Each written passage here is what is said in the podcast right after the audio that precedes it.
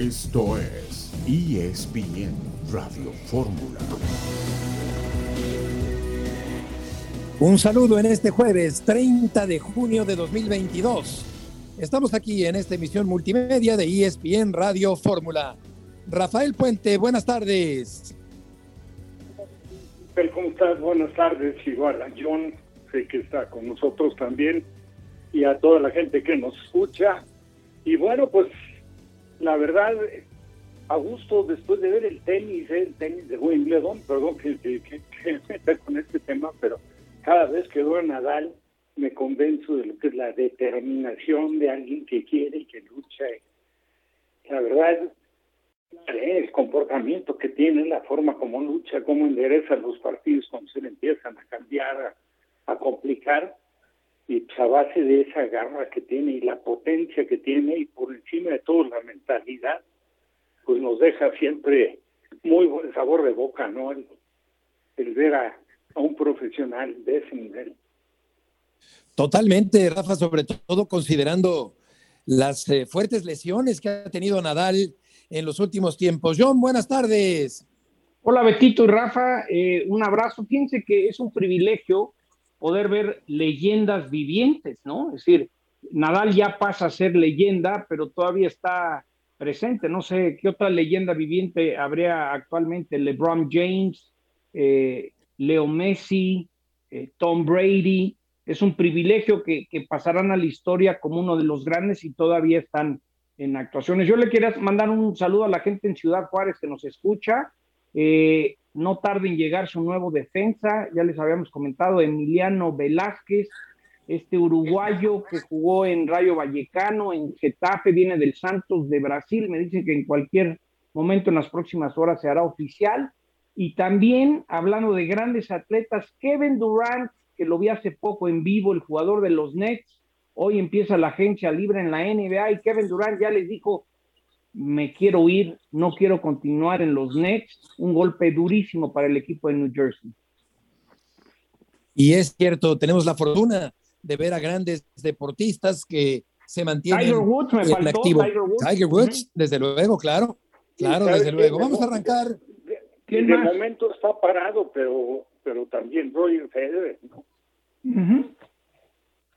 Sí, por supuesto, ya gran veterano también del mundo del tenis. Jesús Bernal, tienes un avance de la información. JJ Macías, lamentablemente fuera del próximo torneo. Saludos Beto para ti, para todos en ESPN Radio Fórmula. Platicaremos del equipo de las Chivas. Y es que JJ Macías se perderá todo el torneo con el equipo tapatío. Además escucharemos a Luis Olivas más adelante. Correcto, gracias Jesús. Rotura de ligamento cruzado de la rodilla derecha entre ocho y nueve meses fuera de la actividad. JJ Macías. Vamos a escuchar a Gerardo Torrado tras el fracaso de la selección sub-20 el día de ayer. Creo que estamos muy dolidos, muy dolidos por no poder participar en el, en el Mundial eh, sub-20 de Indonesia ni en las Olimpiadas de, de París del 2024. El resultado de ayer eh, con justa razón se ha calificado como fracaso. Claro, no tiene otro nombre y habría que cargárselo a los federativos, a los dueños de los clubes, al entrenador, por supuesto, Luis Pérez, a los jugadores de este equipo sub-20, ya estaremos platicando al respecto. Vamos a escuchar también a Rotondi, Carlos Rotondi, el nuevo jugador de la máquina cementera del Cruz Azul. Cruz Azul es un equipo grande, no solamente de México, sino en el mundo, es un equipo muy grande. Es una liga muy competitiva, eh, la verdad que era un salto que, quería dar y estoy muy feliz de poder llegar. Sí, hablé con Diego, más que nada cuando por ahí estaban un poco caída la, eh, la negociación, hablé con él y bueno, podemos reflotar todo. En un momento más tendremos más comentarios sobre Rotondi y también sobre el Potro Gutiérrez, que estará eh, comentando acerca del fracaso del equipo mexicano del día de ayer, porque recordamos lo de Hugo Sánchez, eh, John, a Hugo lo corrieron por una situación similar a la de al día de ayer. Ahí, ahí me llevé a Rafa, a Rafa Puente al hockey, ¿te acuerdas Rafa? Ahorita recordamos esa época. Volveremos.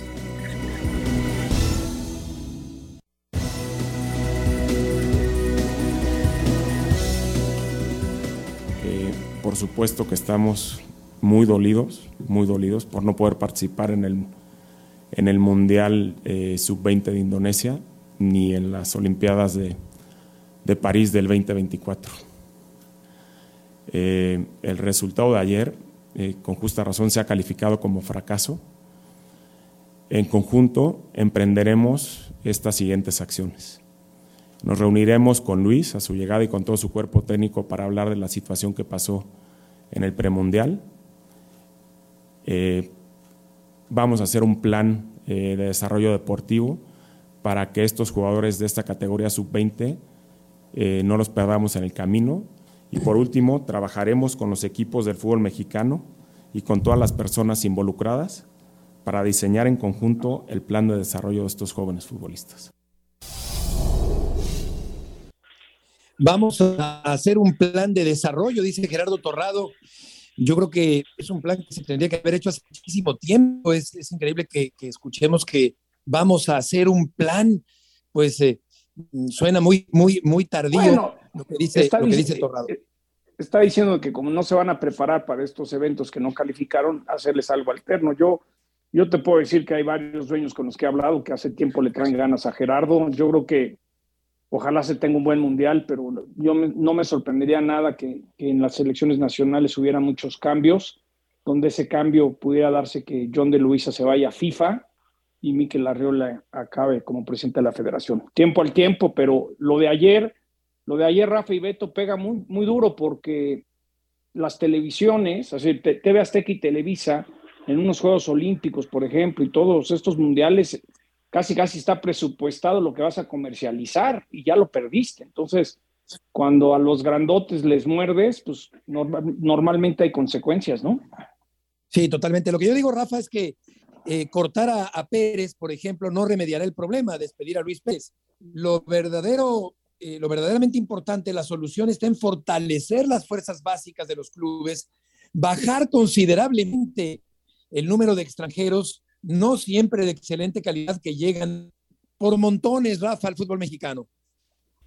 Se ha comentado ampliamente y durante mucho tiempo y la verdad es que se han dado algunos resultados, yo ya sí diría que esporádicos, pero finalmente eh, muchos de los elementos que en anteriores competencias consiguieron resultados importantes para México, digo, si hacemos un poco de memoria de aquella selección sub-17 en campeonatos mundiales, ¿cuántos fueron los jugadores que llegaron a destacar en primera división? O sea que, a final de cuentas, ese proceso tampoco lo cumplían adecuadamente los equipos bajo la responsabilidad de los dueños, de los directores técnicos, de los, o sea, de los cuerpos técnicos, de, de la inteligencia deportiva de los equipos, etcétera, etcétera. Pero pues se han quedado en el camino una buena cantidad. Ahora, este, este golpe sí es todavía, yo digo que más fuerte y el fracaso es mayor porque pues estamos hablando de todos los jugadores que están colocados en el fútbol de México, de Estados Unidos, pues, en equipos en México de primera división. Varios de ellos han tenido la oportunidad a lo mejor de, de aparecer algún día, aunque sea con un periodo corto, pero ya vienen cumpliendo con un proceso, con un trabajo. Y esto, pues la verdad es que de la forma como se dio la competencia, si tuvieron la oportunidad ustedes de ver los partidos, no te voy a decir que vi todos los de la competencia, pero los partidos de México sí los vi y la verdad eso me parece sin duda un fracaso y nadie, nadie puede intentar taparlo. ¿eh? Sí, claro. Ahora, creo que también otro factor importante es la cortedad de los torneos. Los torneos cortos obligan a los entrenadores a privilegiar a los experimentados y a marginar a las jóvenes promesas del fútbol mexicano por la urgencia de sacar puntos porque el tiempo apremia, el torneo es corto y creo que ese factor también se añade a toda esta ecuación negativa, dolorosa para el fútbol mexicano. Marcelino Fernández, tienes información sobre este fracaso de la selección mexicana. Saludos, Heriberto, amigos de ESPN Radio Fórmula. Platicamos este día con Raúl Gutiérrez, quien eh, fue nombrado eh, entrenador de la Sub-20 de Cruz Azul y que pasó muchos años en distintos procesos de selecciones menores, con distintos éxitos en, distintas categorías. Un hombre que conoce muy bien las entrañas de la federación y de las categorías menores en el eh, fútbol mexicano que ahora regresa a tratar de reestructurar eh, las fuerzas básicas y las categorías inferiores de Cruz Azul. Le pregunté eh, justo acerca de eh, lo que había sucedido esta noche y, bueno, el, primer calificativo que, que le veía a la mente era la frustración de quedar eliminado en una competencia de este tipo porque México tendría que clasificar a todo esto. Eh, hace 13 años México no se quedaba fuera de un Mundial Sub-20 o de cualquier Mundial con límite de edad. La última vez fue en el Mundial Sub-20 de 2009 al que no se asistió. A partir de ahí, México había clasificado a todas las competencias a nivel mundial con límite de edad. Aquí las palabras de Raúl Gutiérrez sobre la eliminación de la selección Sub-20. ¿Cuál es tu opinión sobre lo sucedido anoche? Pues ayer la verdad es que era de no creerse, Ese fue, esa fue mi primera impresión porque, vamos, entiendo muchas cosas, pero eh, en nuestros tiempos de, seleccionadores siempre he considerado que, México es el mejor de, de la zona, por historia, por infraestructura, por un montón de cosas. Entonces, el que ayer no se haya visto reflejado eso, pues te vuelve, se vuelve para uno muy frustrante, ¿no? ¿Por qué? Porque jugó contra equipos de nivel B, con todo respeto, y no obtuvo un resultado. O sea, Guatemala ayer con puro orden nos ganó. Entonces creo que, que México está para otras cosas y, y, muy, muy tristes por, y frustrados yo creo que es la palabra, yo creo que los que de alguna manera estuvimos en algún punto ahí entregando resultados, este, pues no, nos deja con un mal sabor de boca, ¿no? Es, es, lamentable, es triste, eh, porque además va ahí, eh, para desgracia de nuestro fútbol, iba inmiscuido el boleto para, para los Juegos Olímpicos. Entonces, pues obviamente son cosas que, que, no deberían de haber pasado. Eso no es una situación de, de casualidad, es simplemente de, de trabajo y metodología. Pues, en el fútbol está todo inventado, ¿no? Y sabemos que, que, la no participación de un equipo mexicano en un torneo internacional es un desperdicio. Estamos hablando aquí, Marcelino, de un desperdicio, como dice Raúl, pero también de un eterno avance y retroceso del fútbol mexicano. No hay un crecimiento sostenido de pronto se califica constantemente, consecutivamente a campeonatos mundiales, pero llega de pronto el día de la eliminación y otra vez vamos para atrás en ese eterno avance y retroceso, Marcelino, del fútbol mexicano. Eh, correcto, Heriberto, que también habría que eh, evaluar, ¿no? Si en verdad era una generación con, con talento de otras o cuáles son las circunstancias que, que se tendrán que profundizar, que que eh, en lo inmediato suele eh, no eh, evaluarse de la manera correcta, ¿no?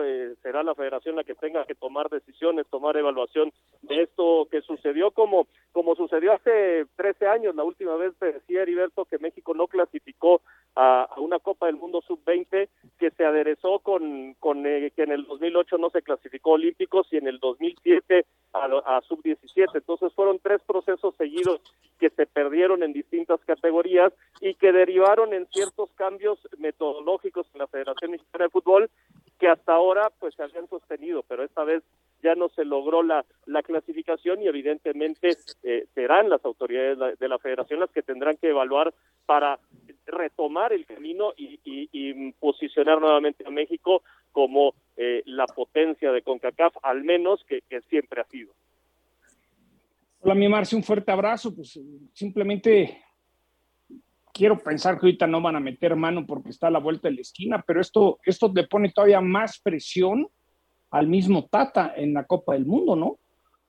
Sí, correcto, eh, John, eh, correcto, le, le pone más presión al Tata la necesidad de no solo avanzar de esa ronda, sino avanzar a los cuartos de final, que es la aspiración que ha tenido siempre el equipo mexicano, y ahora con, con una siguiente generación que recibirá el Mundial en casa eh, con, con un proceso perdido, ¿no? De Juegos Olímpicos y también de Mundial Sub-20, porque de alguna manera los que eh, formaran parte de la generación de París 2024 también estarían contemplados para el Mundial del 2026. Por lo tanto, ahí se va a hacer un eslabón perdido en el, en el fútbol mexicano eh, y tendrán que encontrar la manera de que, de que esta generación pueda encontrar el desarrollo para que no se pierda como aquella del 2008 con Hugo Sánchez, donde muchos futbolistas eh, pues prácticamente sentenciaron sus carreras, ¿no? Eh, eh, encontrar esa forma, esa vuelta para que para que puedan seguir desarrollándose y sigan siendo material de selección los, los, jugadores, ¿no? Y, con tantos años. Adelante, Perdón, Marcelino, con tantos años de fútbol profesional seguimos o siguen los encargados de eso buscando fórmulas cuando se supone que ya tendrían que estarlas aplicando. Ahora, ya sabemos que este tipo de trabajos no son continuos, eh, sino cíclicos, pero ¿hay algún entrenador marcelino en el, en el horizonte? Porque yo creo que a Luis Pérez le van a cortar la cabeza, eh, eh, dicho coloquialmente. ¿Hay algún entrenador que, que esté en la mira para el futuro tras la inminente salida de Luis Pérez? Eh, por el momento lo dudo, Heriberto, porque ya tenían establecidos los distintos eh, procesos de selección nacional, pensando que eh, justo la sub-20 iba a conseguir el boleto al Mundial de la Especialidad en Indonesia el próximo año y el boleto también a, París 2024. Entonces es un golpe al 2 por 1 el que le han dado al fútbol mexicano y sus selecciones menores y de momento no tienen nada en el radar porque la idea era continuar con los procesos eh, en el corto y mediano plazo. Vamos al corte, Marcelino, volveremos contigo en ESPN Radio Fórmula.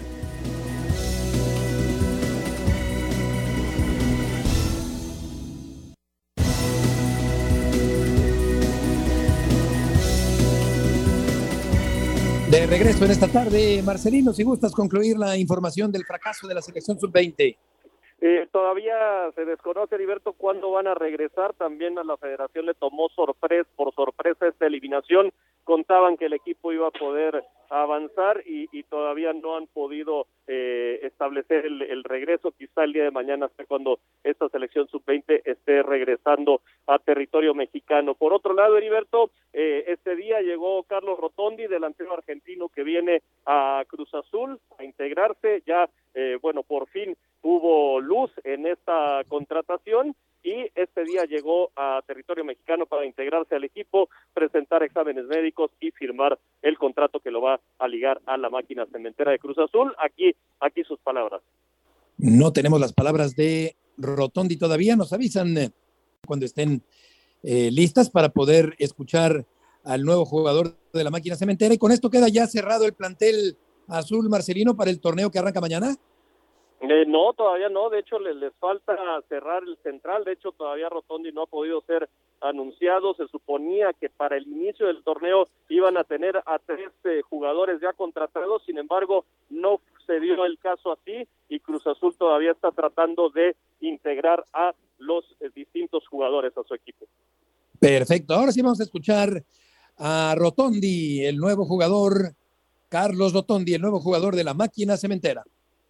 Bueno, Cruz Azul es un equipo grande, no solamente de México, sino en el mundo, es un equipo muy grande, es una liga muy competitiva, eh, la verdad que era un salto que, quería dar y estoy muy feliz de poder llegar. Bueno, lo primero adaptarme, adaptarme a lo que es el país, a lo que es el club, eh, a mis compañeros y después, bueno, eh, aportar mi granito de arena. Sí, sí, sí, hablé con Diego, más que nada cuando por ahí estaban un poco caídas la, la negociación, hablé con él y bueno, podemos reflotar todo. Bueno, la adaptación creo que va a ser algo que me va a llevar eh, unos días por la altura. Después yo allá en Argentina venía jugando, eh, venía al ritmo de, lo, de mis compañeros. El último partido no lo jugué justamente por venir, pero vengo con ritmo de competencia. Las palabras de Carlos Rotondi, el nuevo jugador del equipo de Cruz Azul. Marcelino, muchas gracias por la información. Un abrazo, Heriberto. Hasta luego. Muy buenas tardes. ¿Algún último apunte, Rafa, con respecto al fracaso de ayer y cómo corregir el rumbo de los jóvenes futbolistas mexicanos? El fracaso está consumado, ¿no? Digo, yo creo que es de los peores fracasos, porque aparte, en las circunstancias que se presentó eh, este torneo, si bien dices es corto, pero también tenía dos opciones, son una la del preolímpico y la otra la de los olímpicos, o sea, con semifinal prácticamente garantizabas algo. Entonces yo creo que es, es, eh, pues es lamentable, es lamentable para el fútbol mexicano y es es algo que viene a exhibir, a exhibir a directivos, a cuerpos técnicos, a jugadores, de que no se está trabajando adecuadamente. ¿no? Nosotros hemos insistido en el renglón de, bueno, yo siempre he hecho mucho énfasis en que debería ser más corta la, la, cantidad de, de, equipos compitiendo, que debería de ser de 16, y con eso si agregaras un recorte en el tema de los extranjeros, que existía cuando mucho cuatro extranjeros por equipo, como fue durante tanto tiempo, que de por sí los extranjeros que venían eran de muy buena calidad y eso naturalmente exigía y mejoraba ¿no? el tema de competencia y había oportunidad de que surgieran pues camadas de jugadores no esperanzados en un, tema de selección sub-20 o sub-X, porque eso te lo ganas lógicamente con el trabajo que estás haciendo en el día a día con tu equipo, pero esa lamentablemente esa situación no se ve ni para cuándo tome inicio, ¿no? Y esto pues nada, esto ya ahí queda para la historia, ¿no? Un fracaso más del fútbol español. John, no escuchamos a John porque tiene cerrado el ah, micrófono. Perdón, aquí estoy, no, este, perdón, una disculpa. Nomás sí. Lo que quería decir es ver si va a haber consecuencias ahorita, es decir, Ignacio Hierro, Gerardo Torrado, es decir, estos son fracasos muy importantes porque eh, el desarrollo, viene el Mundial 2026, lo que dijo Marce es clave.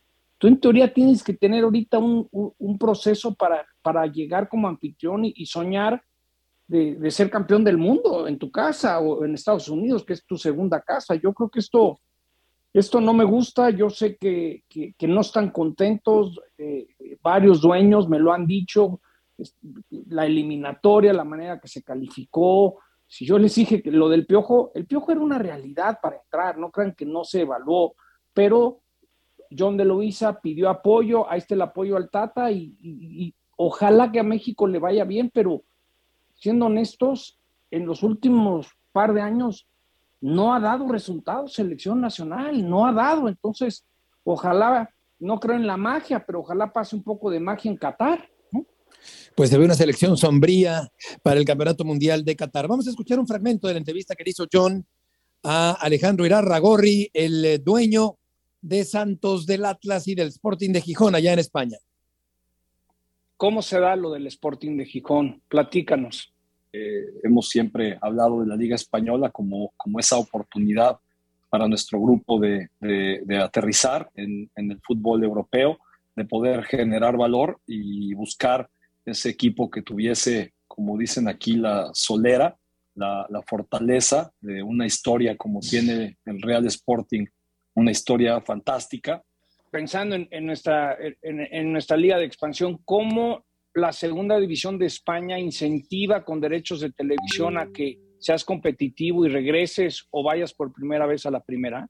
10% de los ingresos de, de todo el, la liga eh, se, se, da eh, a la segunda división. Porque en segunda división ellos tenían muy claro que de otra manera no tiene forma de sustentarse y es un poco lo que, lo que nos pasaba en México y que terminaba siempre en crisis de falta de pago, en equipos que subían que no tenían la espalda para soportarlo, equipos que bajaban y que había grandes pérdidas económicas. Y ese es el sangrado que allá sucedía y que hoy se ha detenido y que ha empezado a generar esa posibilidad de ir hacia un modelo de gestión consolidado.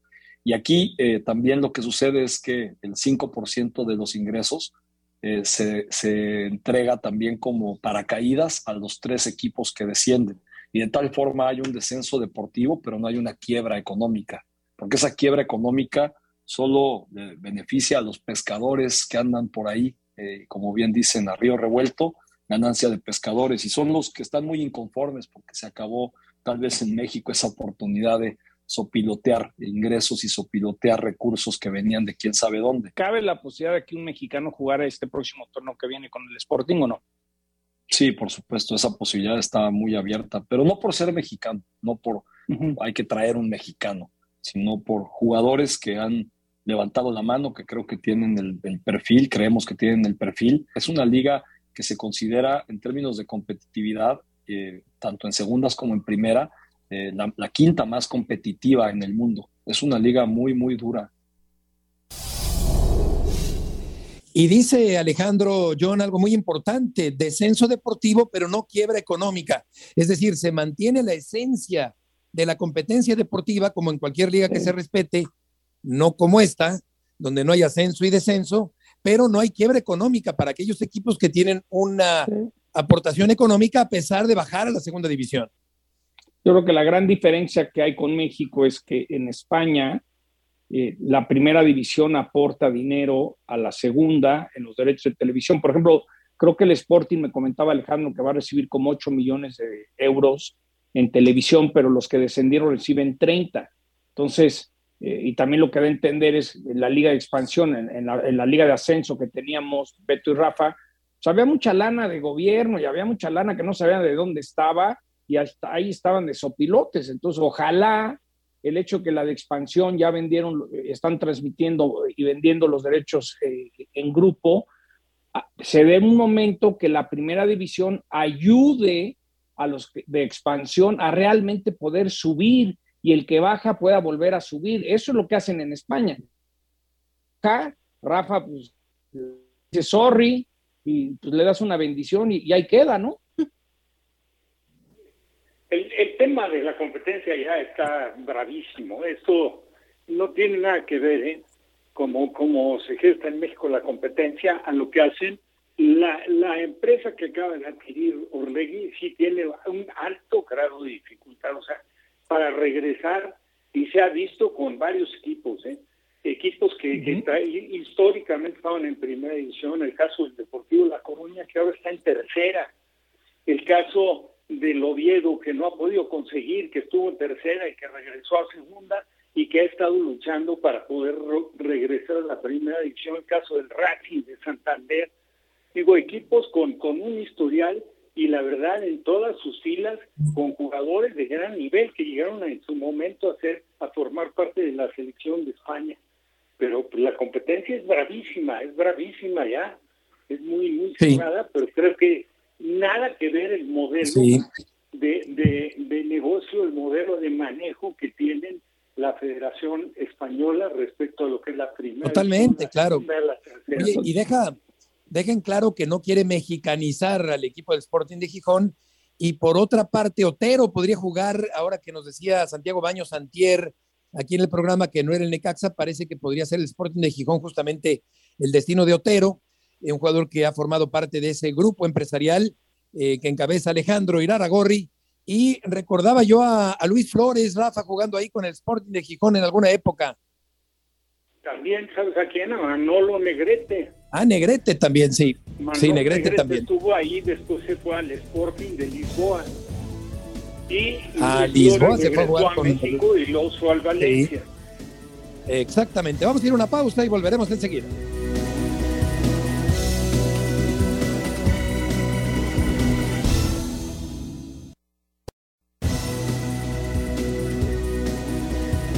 De regreso en esta tarde en la emisión multimedia de ESPN Radio Fórmula, a la poca actividad en España, el descarte de la selección mexicana y la falta de gol se añade otra adversidad.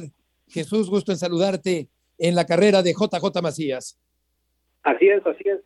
Beto, muy buena tarde. Sí, una carrera que ha venido a menos por entre las decisiones que ya citabas que ha tomado el jugador y hoy la lesión que deja fuera a José Juan Macías de circulación, eh, todo lo que viene de ese torneo y parte del siguiente. El día de hoy en el entrenamiento se rompió el ligamento anterior cruzado de la rodilla derecha y será cerca de ocho o nueve meses los que tarde en eh, recuperarse este futbolista, lo que significa que para la apertura 2022 Chivas no podrá contar con él y habrá que estar al pendiente de en qué momento del siguiente torneo puede estar de regreso José Juan Macías, pero sí, eh, pasó de ser aquella promesa de la cual hablaba el técnico Matías Almeida, que fue quien lo debutó en su momento, a ser un futbolista que entre las decisiones y las lesiones simplemente no, no ha podido despegar en su carrera, Beto. Estamos hablando que hasta el mes de febrero podría reaparecer en las canchas. Qué pena por JJ Macías. ¿Cómo se produjo la, lesión Jesús allá en Guadalajara? Mira, él ya tenía un tema en la rodilla desde el partido del, último de pretemporada contra Necaxa. Él ahí tuvo un choque con Malagón, que fue lo que le había impedido estar al principio de la semana en los entrenamientos. Eh, el día, desde el pasado martes y hasta el día de hoy estuvo trabajando con el equipo, de hecho, pues eh, en parte de esta práctica, ¿no? Donde ya el técnico Ricardo Cadena está definiendo el entrenamiento, el, el, el, parado y el plantel con el cual jugará el enfrentamiento ante Juárez, ahí, ahí le sucede, comienza a, tener una molestia, eh, deciden sacarlo del entrenamiento, lo llevan de inmediato a la, a la revisión por la gravedad de, de lo mismo, de, de, la molestia en la rodilla, y bueno, resulta en, en, una, en una rotura de ligamento después de de que le realizaran la resonancia magnética, ¿no? Entonces ya estaba tocado y bueno, pues el día de hoy simple y sencillamente reventó el, el ligamento tal cual. Jesús, como decía en el programa, ¿y ahora quién vendrá a salvarnos? Es decir, ¿qué va a hacer Chivas? Saldívar. Pero, pero de todos necesitan alguien más, ¿no? Yo pensaría que, que dadas estas circunstancias tienen que ver si encuentran a alguien, aunque sea de, de expansión o a ver cómo le hacen, ¿no? Saludos, John. Buena tarde. Sí, la verdad es que después de esto y pues de inmediato empecé a hacer así, ¿no? Como a pensar en, en las opciones que hay en el mercado. Pues, o sea, los delanteros mexicanos son pocos, ¿no? Y estamos hablando, por ejemplo, de Osejo, de Aguirre en Santos, de De La Rosa en Pachuca, eh, de Martín Barragán, de Amaury Escoto y de Guillermo Martínez en Puebla, de Henry uh -huh. Martín en el América. Pues esas son las opciones que hay en, en el mercado mexicano. Entonces, eh, primero habrá que ver si Chivas está interesado en poder contratar a alguien y después si los clubes también con esta premura tienen el interés de soltar a algún futbolista, ¿no? Es un tema complejo, sobre todo por la cuestión de las fechas y, y bueno, pues seguramente ya están trabajando en esa situación. En caso de que no consigan a nadie o que no estén interesados en traer a alguien más, eh, aparece Ángel Saldívar, aparece Paolo, Paolo Irizar y Sebastián Martínez, que son los jugadores de ataque que tiene el Guadalajara por ahora. Que regresen a Uribe, eh, Jesús. Caray, qué pena, qué pena con JJ Macías. Eh, qué, mala, qué mala fortuna, cuántas calamidades en poco tiempo. Un jugador que iba para arriba, que iba despegando, que parecía un cohete eh, que nadie podía detener y de pronto ha, ha bajado considerablemente su, su nivel de juego, su amistad con el gol y lamentablemente hoy está lesionado. Vamos, sí, no, Betito, yo ¿Ah? no voy a decir qué lástima, que, que, que necesita hacerse una limpia. Eh, sí, caray, qué, qué Macías, eh, necesito una limpia, Rafa. Sí, de acuerdo. Eh, es una pena, ¿eh? es una pena y aparte son de las lesiones realmente más graves ¿no? que puede sufrir un jugador y el traumatismo y el, toda la problemática que encierra una, una cirugía de esa índole, pues sí te lleva mucho tiempo de recuperación, ¿no? Y también pues cumplir con la esperanza de que seas bien operado y que tu rehabilitación eh, te pueda no dejar una secuela, ¿no? Porque también este tipo de operaciones tan fuertes suelen a veces dejar secuela. Yo lo que creo que sería a lo mejor interesante y sería una, un, un, buen acto a lo mejor de, de algún club entendiendo esta situación que, que lamentablemente le sucede a Chivas, de repente prestarle un jugador con opción de compra que le venga bien al equipo. Te voy a poner un ejemplo que lo acaba de mencionar nuestro compañero ahí en el reporte de Guadalajara. El, el, este, el, el caso de, de La Rosa, que con Pachuca, la verdad no es mucha la participación que tiene. Como era que se acaba de contratar con el León Alvarado, que, que son jugadores que perfectamente podrían encajar en el esquema de Chivas, y que la vitrina de Chivas, o sea, manejando una negociación que fuera un préstamo, a lo mejor con ciertas facilidades para Chivas, con una opción de compra, y al mismo tiempo, pues también tú, tú le das, le das vitrina a uno de tus jugadores que a lo mejor en tus planteles tiene poca participación, ¿no? Sí, efectivamente. Eh, pues qué problema tiene ahora el Guadalajara. Vamos a escuchar, si les parece, Jesús, eh, John, Rafa, a Olivas, a Luis Olivas, el eh, defensa del equipo de las Chivas Rayadas del Guadalajara. Creo que, que conforme más pasa el tiempo, asumimos una responsabilidad mayor y también este, levantamos la mano para decir que la cantera está presente, también decir que tenemos calidad y saber que representamos a Chivas, que es un gran club. Claro que me veo siendo un, un cambio importante dentro de la institución, porque ya, ya he tenido, bueno, tengo un poco recorrido, tengo ya un año en primera división, todavía me falta mucho para consolidarme Creo que dentro de unos años voy a tener un rol más, más importante dentro del equipo. He adquirido experiencia tanto de mis compañeros como Jesús Molina y Arambier, que me han enseñado bastante, la verdad. He aprendido de ellos. Estamos ya agarrando bien la manera o la estructura del profe Cadena y me siento cómodo en, en esa posición y creo que va a ser, va a ser un buen torneo para nosotros. Y es que Jesús, por su identidad y por su propuesta mexicanista, el Guadalajara sí mira frecuentemente a la cantera, como lo hace Pumas también. Y creo que esto es parte de la problemática de lo que ocurrió ayer con la sub-20. Pocos equipos del fútbol mexicano siguen eh, sacando un buen número de jugadores jóvenes canteranos para el primer equipo de la primera división. Sí, y Chivas adolece de, de, lo mismo, Beto. Ayer, por ejemplo, en la lista de Luis Pérez no había un solo jugador de Chivas. Este, hoy de, la, de las eh, promesas que están en Sebastián Martínez, y es el único por ahora, ¿no? De los más avanzados y peleará pues con Ángel Saldívar y con Pablo Irizar, que son ya jugadores de, de más experiencia, ¿no? Entonces también ahí Chivas en su cantera pues tampoco tiene muchas alternativas a dónde mirar para ocupar eh, la vacante que deja JJ Macías y, y, bueno pues sí sí es uno de los temas ahí porque como te menciono solamente tienen el nombre de Sebastián Martínez como los prospectos para promover en este torneo. Correcto, Jesús, muchas gracias por la información. Buenas tardes. Buenas tardes. Eh, una pena, eh, tú has tratado a JJ Macías, eh, John, eh, con altura de miras, con buena mentalidad. Lamentablemente se le han acumulado las adversidades al eh, delantero centro del equipo del Guadalajara. Cuando lo conocí, era el goleador de León. Ahí lo fui a entrevistar a, a León, Guanajuato.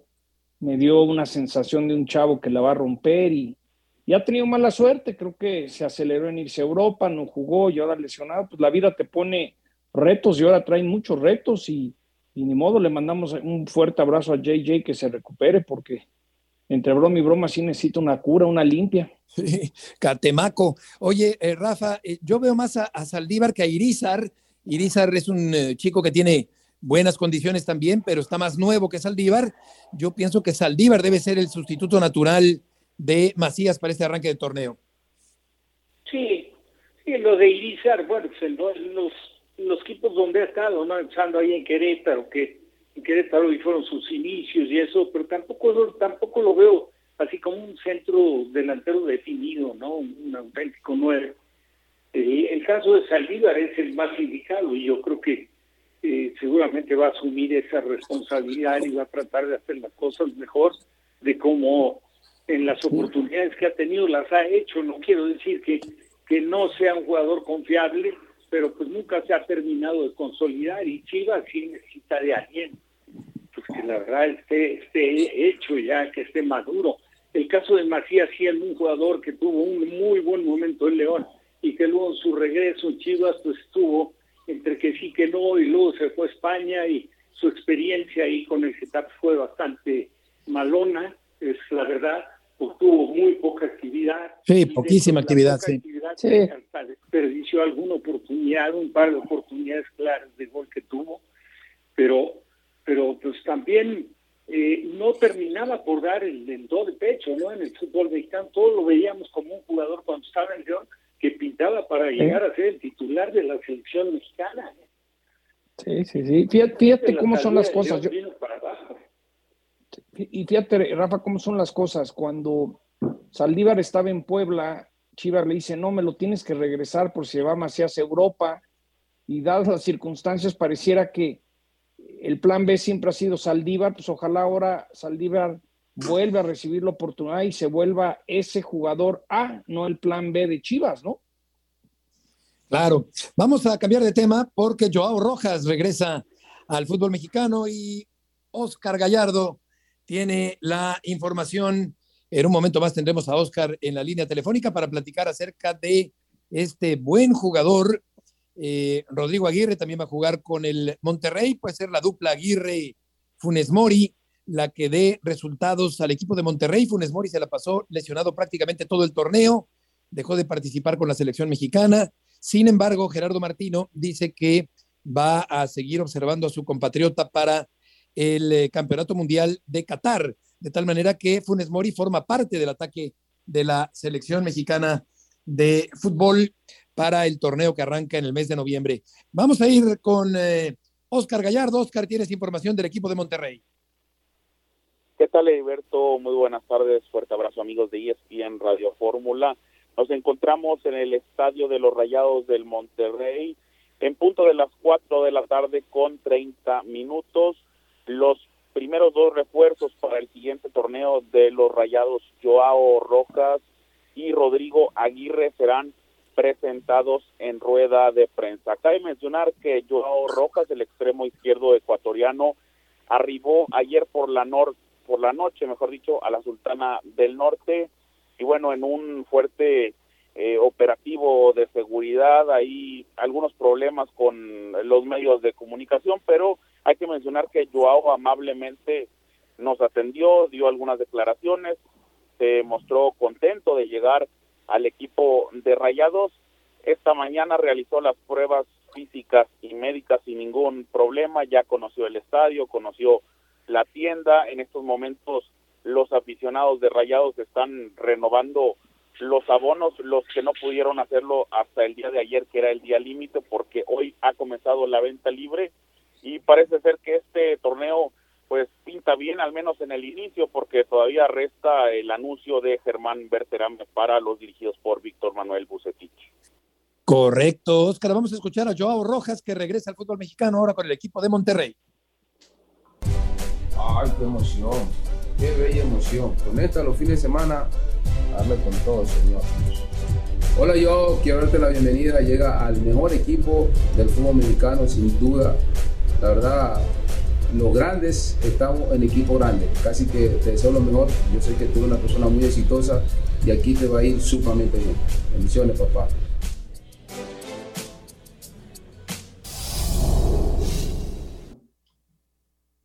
Bueno, se puede decir que, Rojas es ya un veterano. Eh, yo creo que lo, que mejor le recuerdo, o lo más importante que le recuerdo en México es con Morelia.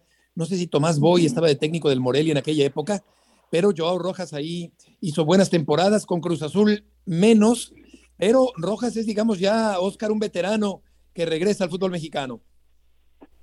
Sí, sí, bueno, eh, totalmente de acuerdo, recordando a aquel futbolista Joao Rojas, eh, únicamente mencionar que este elemento es homónimo a, aquel futbolista, este es Joao Yoshima Rojas, 24 años, viene del Emelec, y, bueno, pues eh, ayer en el aeropuerto inclusive se le preguntó por el futbolista homónimo Joao Rojas, que ya tuvo experiencia en México y, y sabe de lo que han hecho otros elementos sudamericanos, otros elementos ecuatorianos en el fútbol mexicano. Pues qué bueno que lo aclaras, Oscar, porque ya la estaba yo regando. Gracias por la información en esta tarde. Gracias, Heriberto. Fuerte abrazo. Saludos para todos. Que te vaya muy bien. Y vamos a escuchar a Rafael Nadal, eh, el tenista español. Ya decía Rafa que ha tenido otra actuación sensacional con ese temperamento, con esa casta que tiene el eh, tenista mallorquín y vamos a escuchar las palabras del tenista español. Well, every day is a challenge. That's the that's the truth. No, all the opponents are difficult. We are playing uh, against the best players of the world, and uh, especially uh, even in, in these conditions, a little bit more. No, I didn't play much uh, on grass for the last three years. So uh, every day is a, is a, an opportunity to to improve and today I'm through. So that's given me the chance to keep going. So very happy for that. Well, I think the third, the, the fourth set was much better. I think was um, a good level of tennis in that fourth set. Uh, the serve worked much better at the at the end of the match, uh, and then uh, I was able to play a little bit more more aggressive with the with the forehand. No, at the beginning was too many mistakes. Um, but that's the process no and uh, it's it's important for me to to accept that the the things are not uh, perfect and just uh, keep working, uh, being humble and accept the challenge and just uh, think that uh, things positive all the time, even when the things are not going the, the best way possible. To, to be to be able to, to improve in the next in the next couple of uh, shots, games or sets.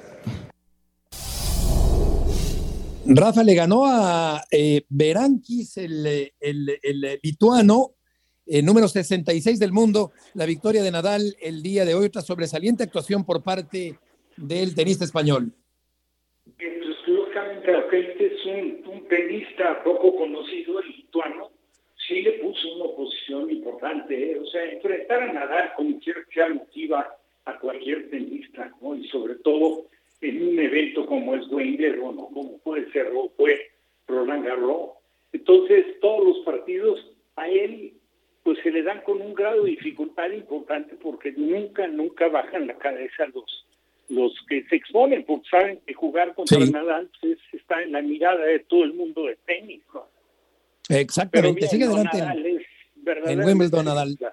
Sí, extraordinario. Y muy pronto tu nuevo libro, John, está a punto de salir. Sí, Beto, estoy muy contento con Penguin Random, Trotamundos del deporte. Dijeron, como te apodó Murrieta, suena padre.